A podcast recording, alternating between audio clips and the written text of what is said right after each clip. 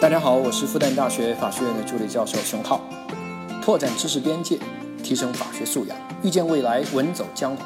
来到屌丝法学，你就是法学达人。你好，欢迎来到在喜马拉雅独家播出的《屌丝法学》，我是你的老同学志新。最近更新缓慢了哈，给大家汇报一下近期的工作。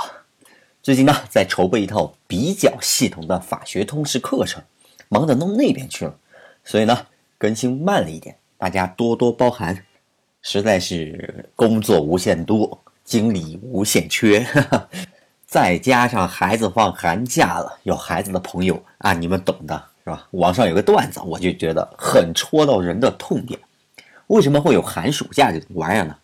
因为呢，幼儿园老师啊被孩子们折腾了四个月，已经达到了崩溃的边缘呀啊！所以呢，赶紧把孩子弄回家啊，天天折腾父母去，让老师寒假好好回下血，等到三月份开学了。家长啊也达到了崩溃的边缘，所以呢，赶紧送回去啊，折腾老师去，让家长呢也稍微回复下学。所以呢，原来这个寒暑假哈是调剂家长和老师之间啊回血 的一个重要社会制度。当然，我们这一期重点还是聊孩子哈，我们就来聊离婚时孩子抚养和探望的问题啊，这个转折一点都不硬。首先有一点啊，咱们得先明确，并不是因为离婚，那孩子归了其中的一方，比如说归了女方，那就代表男方没有抚养权了，那男方就没有监护权，对不对？监护抚养你自己的孩子，那是法定义务啊。法定义务是什么？就是你拒绝这个义务，那国家都不答应的那种义务，是吧？只是呢，你说抚养的方式是吧，换成了跟其中一方生活，另一方呢？通过支付抚养费或探望的方式来进行抚养和监护，所以你看那些判决书啊，离婚案件的，他的判决结果那个地方，他写的都是双方所生一子或者一女，然后谁是谁随某某某共同生活，哎，他是这样写的，他不是说判决抚养权归谁谁谁，他不是大家理解的那个样子。但其实啊，这样老百姓咱们统称为啊，谁抢到了抚养权，谁赢了官司。但这个大家理解的抚养权的背后，其实更多的是义务，只是父母是吧？把这个视为是一种权利，虽然叫抚养权，其实更多的是义务啦。所以呢，哪怕没有直接与孩子共同生活的一方啊，哪怕他。再结婚，再离婚，再结婚，再生七个娃，你对最开始那个孩子，你也负有抚养和监护的义务啊，除非他成年，对吧？好，我们继续啊。那既然闹到法院了，那肯定是谈不拢喽。那法院在处理孩子问题时，一般三个步骤来进行一个处理啊。第一，孩子归谁得搞定，对不对？第二，抚养费怎么给？第三，怎么探望？好，咱们一个个来哈。先看第一个，孩子归谁这个问题啊，也是一个重点。这个其实是相当考验法官的生活经验的啊。虽然有一些法条或者有一些参考，但是生活经验其实哈，在这个地方重要程度比大家想象的要高。可不是你想象那样啊，哪边物质条件好，那就直接归了谁哈。法官考虑的因素啊，其实非常的多。那两位家长呢，这个时候啊。比竞选总统还要精彩，是吧？前段时间有部大热电视剧，马伊琍、靳东主演的《我的前半生》，里面不就有争夺孩子的抚养权这样一个戏吗？大家不也看得挺精彩的吗？好，竞选开始啊，男方陈俊生向法院陈述哈，女方罗子君啊没工作，没有抚养孩子的能力啦。那剧中不就是吗？罗子君刚找到律师，律师就跟他说。没戏了，你这争什么呀？工作也没有，对吧？当然，这是为了戏剧效果，收入水平啊是重要的因素，但不是绝对的因素。其实啊，罗子君这个问题，那已经不是简单的法律问题了，已经上升到了社会问题。社会其实现在非常的普遍哈，本来女人文化收入水平那其实不低的，结婚前哈哈，但是呢，因为生孩子照顾家里面。很多呢就辞职在家，在家多年以后啊，就是会跟社会啊有些脱节。如果这个时候呢，像陈俊生那样找了个小三，然后要离婚，你让罗子君这样的，你再让他再返回社会去工作啊，其实是真的很困难的。其实这个问题啊，在我们的邻国日本哈更加凸显，他们的女人一般结婚了，那就是要辞职在家做全职太太的。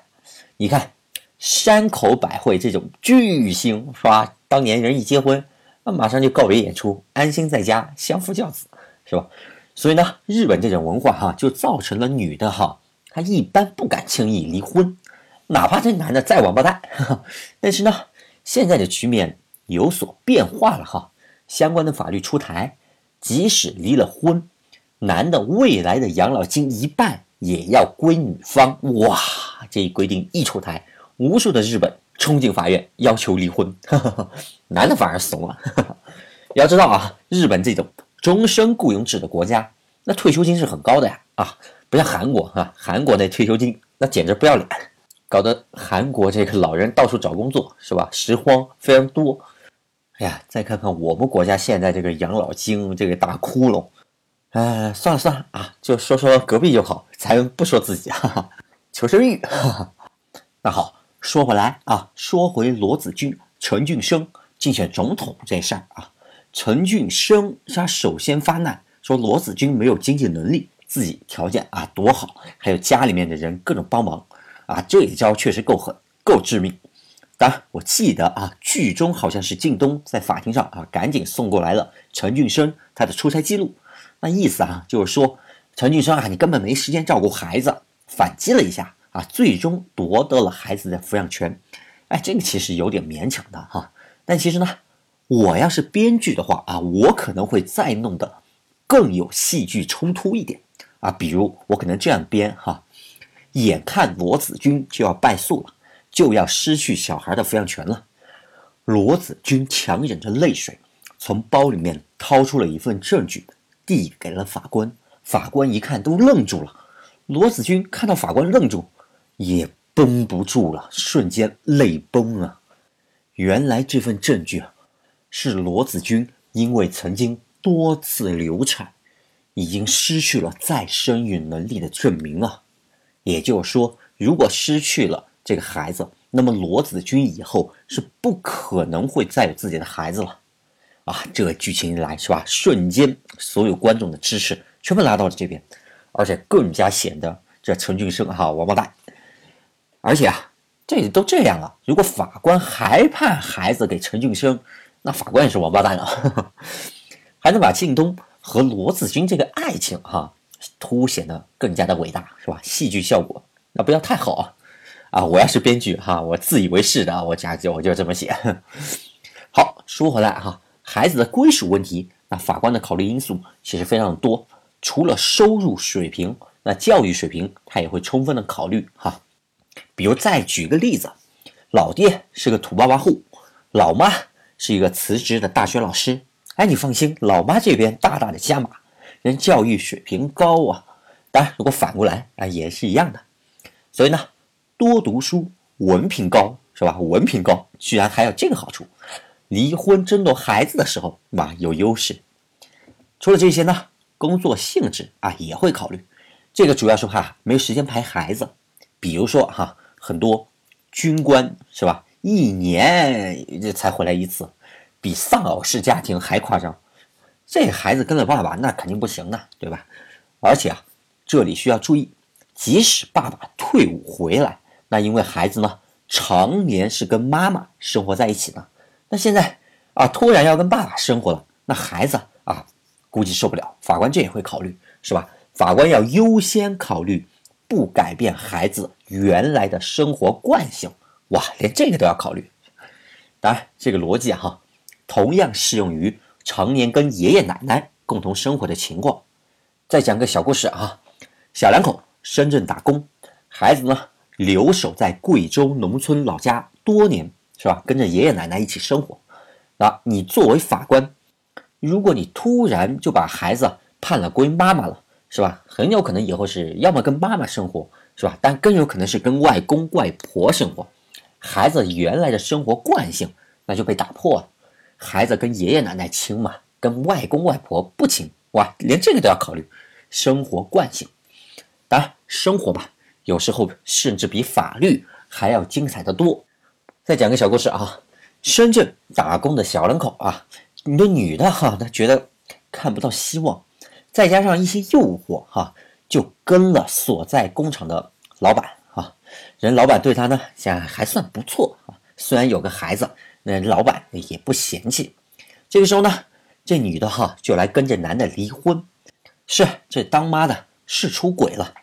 当然觉得这自己的孩子应该有个更好的条件，跟着原来这男的哈没太多希望。好，现在是你是法官，你接到的这个案子，是这妈抛弃了农村的一起出来的老公是吧？啊是有问题，但孩子没有问题啊，没有错啊。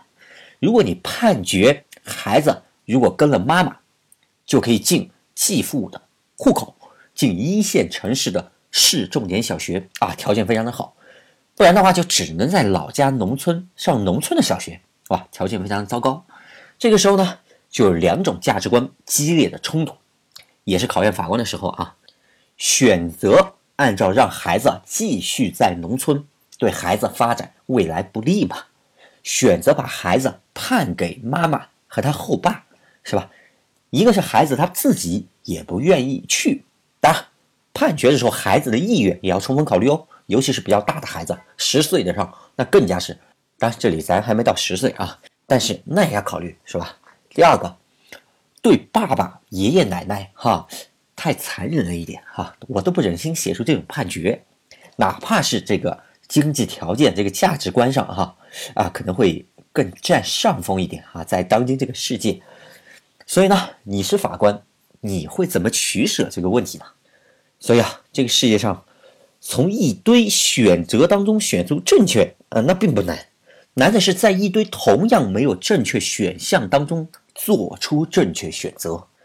好吧，这个话题一期聊不完，本期节目呢就到这里，能听到最后的都是真爱。我是志新，我们下期再见。